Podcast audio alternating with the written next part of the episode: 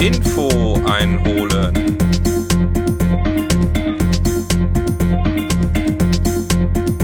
Folge Nummer 32. Und das ist die fünfte Folge vom Adrenalin dran. Heute mal eine etwas andere Sendung und zwar möchte ich euch ein kleines Update geben, was hier mit dem Adrenalindrang Podcast los ist. Und äh, noch über zwei Themen möchte ich kurz mit euch sprechen. Ja, ähm, das Update als erstes. Das Jahr ist fast zu Ende. Es gab dieses Jahr jetzt fünf Folgen Adrenalindrang. Ich habe mit Tobi zusammen über verschiedene Ironman-Rennen gesprochen, so wie wir das auch vorhatten, über Frankfurt, über Rügen, über Mallorca. Und äh, ganz am Anfang als erstes hatte ich Carmen, mit der ich über den veganen Triathlon, also als veganer Triathlon betreiben, gesprochen habe. Ja, und äh, in diesem Format soll es auch weitergehen. Ich werde dieses Format hier aber erweitern und werde hier neue Themen einbringen. Wie das genau aussehen wird, ähm, möchte ich noch nicht verraten. Ähm, das kann sich auch noch ändern. Auf jeden Fall wird es hier noch mehr um Triathlon an sich gehen. Nicht nur um Veranstaltungen, sondern auch um andere Themen. Da möchte ich jetzt mit zwei Themen, die zurzeit in der Triathlon-Szene sehr diskutiert werden oder wo man sich sehr drüber freut, möchte ich mal anfangen. Und zwar das erste Thema ist das, äh, die neue Windschatten, das Windschattenverbot äh, der DTU.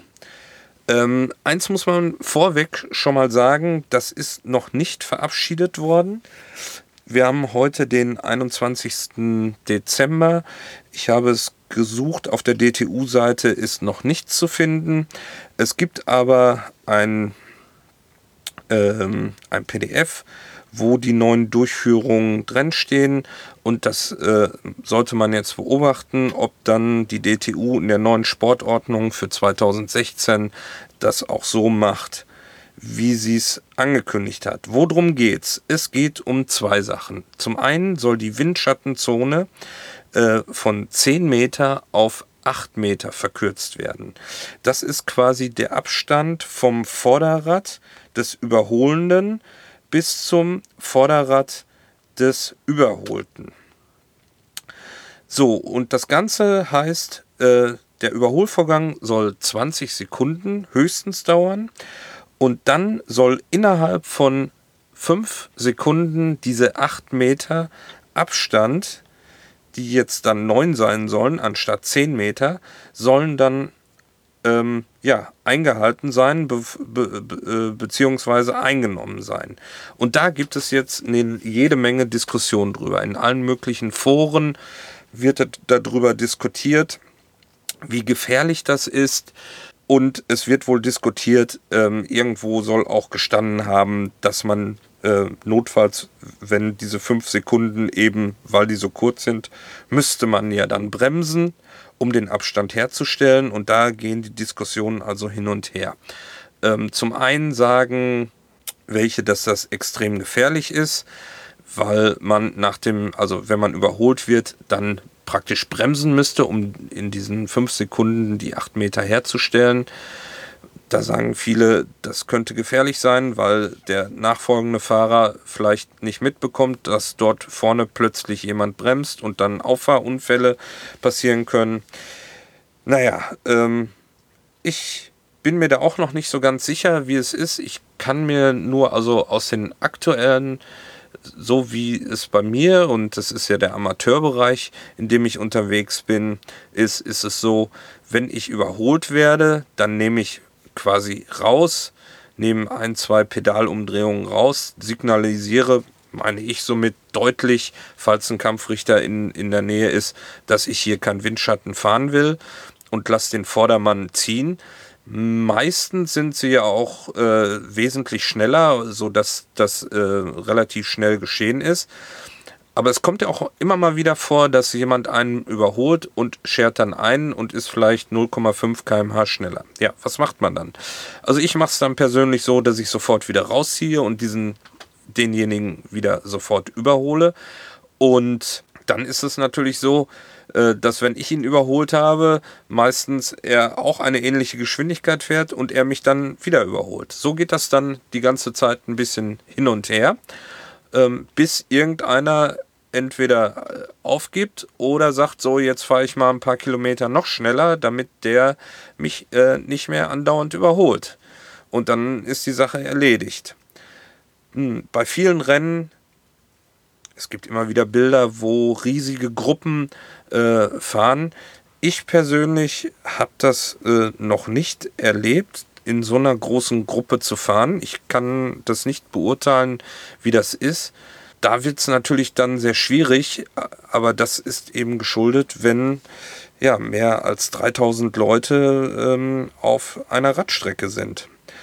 Und dann muss man eben gucken, wie man fahren will. Ich denke, jeder, der Triathlon macht und diese Leistung alleine erbringen will, wird eine Möglichkeit finden, sich aus jeglichen Windschatten-Diskussionen äh, herauszuhalten und auch aktiv daran mitzuarbeiten, nicht im Windschatten zu fahren. Das muss eben jeder für sich selber wissen, wie er das machen will. Ja, das war das eine Thema. Das andere Thema, was mich sehr freut, und äh, da habe ich gleich noch einen kleinen Leckerbissen für euch, der hier schon länger bei mir ähm, auf Halde liegt sozusagen. Jan Frodeno ist äh, zum Sportler des Jahres gewählt worden. Als erster Triathlet überhaupt hat er diese Auszeichnung gestern bekommen. Und das ist natürlich super für den Triathlonsport. Und ähm, ja, dieser Sportler ist einfach sowas von sympathisch. Und ich habe das Glück gehabt, beim ITU Hamburg Triathlon mit Jan Frodeno kurz zu sprechen. Und ähm, das spiele ich euch jetzt mal ein. Hört mal zu. Jan, ja. darf ich zwei, drei Fragen stellen? Ja. Ähm, wie geht's den Beinen? Ein super Rennen in Frankfurt gewesen. Ja, Beinen geht es inzwischen besser. Äh, heute war natürlich auch so ein, ein, Marathon der anderen Form hier. Deswegen sind sie jetzt auch wieder ganz schön müde. Aber ähm, nee, erholt und äh, kann langsam wieder losgehen. Wie ist das als Zuschauer wieder hierhin zurückzukommen? Ja, ich durfte heute auch schon in der Staffel teilnehmen und konnte die Atmosphäre auch nochmal live erleben. Das ist immer super schön hier, weil es halt echt was Besonderes ist. Aber klar, äh, als Zuschauer hier so ein bisschen Wehmut ist dabei und ähm, andererseits ja, schaue ich es natürlich auch einfach gerne an, weil die Jungs schon eine geile Show liefern. Ja gut, die haben nur eine Stunde Schmerzen. Bei dir war das äh, äh etwas länger in Frankfurt. Ähm, man hat gesehen im Ziel, dass es doch recht heiß war an dem Tag und zwischendurch immer da in, an die Eistonne ran. Ähm, wenn die Jungs jetzt hier unterwegs sind, wie, ähm, wie, wie, wie, siehst du das? Würdest du äh, gerne nochmal da, da mitmischen oder ist die Langdistanz jetzt deine Renndistanz? Nö, die, also die Langdistanz ist mein Zuhause jetzt inzwischen. Ich meine, ich will äh, Hawaii gewinnen, das ist mein großes Ziel und äh, ja, dem äh, steht eigentlich auch sonst wie mental bei mir nichts im Wege. Also ich äh, bin da fokussiert, nehme das gerne hier mit als Motivation. Aber ähm, ja, Hawaii, da geht die Reise hin. Wie geht deine Vorbereitung jetzt darauf äh, hin weiter? Kannst du schon was dazu sagen oder ist das äh, geheim, damit die anderen nicht wissen, Nö, was nee, du nee, so also machst? Ich werde jetzt ähm, am Mittwoch wieder ins Training einsteigen. Ich habe hier das Wochenende noch ein bisschen vollgepackt. Ähm, werde dann über die 73 WM in Zell am See ähm, nach Hawaii gehen, aber habe im Prinzip auch nur noch das eine Rennen vorher. Ich werde am Livestream dabei sein. Ich wünsche viel Glück und ähm, hoffentlich, dass alle Deutschen, nicht nur du, wieder so ein grandioses Rennen hinlegen wie schon die letzten Jahre. Danke dir. Das wäre super. Alles Danke. Klar, hau rein. Ciao. Tschüss. Das war mein erstes Interview mit einem Spitzensportler und dann war es gleich Jan Frodeno. Nur wenige Monate später ist er dann tatsächlich Weltmeister geworden auf Hawaii. Und wie versprochen habe ich natürlich, äh, wie ganz viele andere Triathleten am Live-Ticker gehangen und im Fernsehen das verfolgt und im Internet gleichzeitig geschaut. Das war wirklich ein tolles Rennen. ähm, von Anfang bis Ende. Und jetzt zur Krönung diesen Jahres ist er auch noch zum Sportler des Jahres gewählt worden. Neben dem Bambi, den er ja auch schon gewonnen hat, ähm, ist das Sportler des Jahres, glaube ich, so mit eine der größten Auszeichnungen, denn ähm, die wird von den Journalisten vorgenommen und von anderen Sportlern.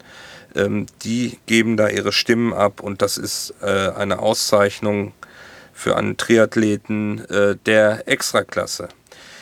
Ja, das war die fünfte Folge von Adrenalindrang. Ich bedanke mich für eure Aufmerksamkeit. Es wird demnächst weitergehen. Macht's gut. Ich wünsche euch noch schöne Weihnachten und einen guten Rutsch. Lasst das Jahr schön ausklingen für euch.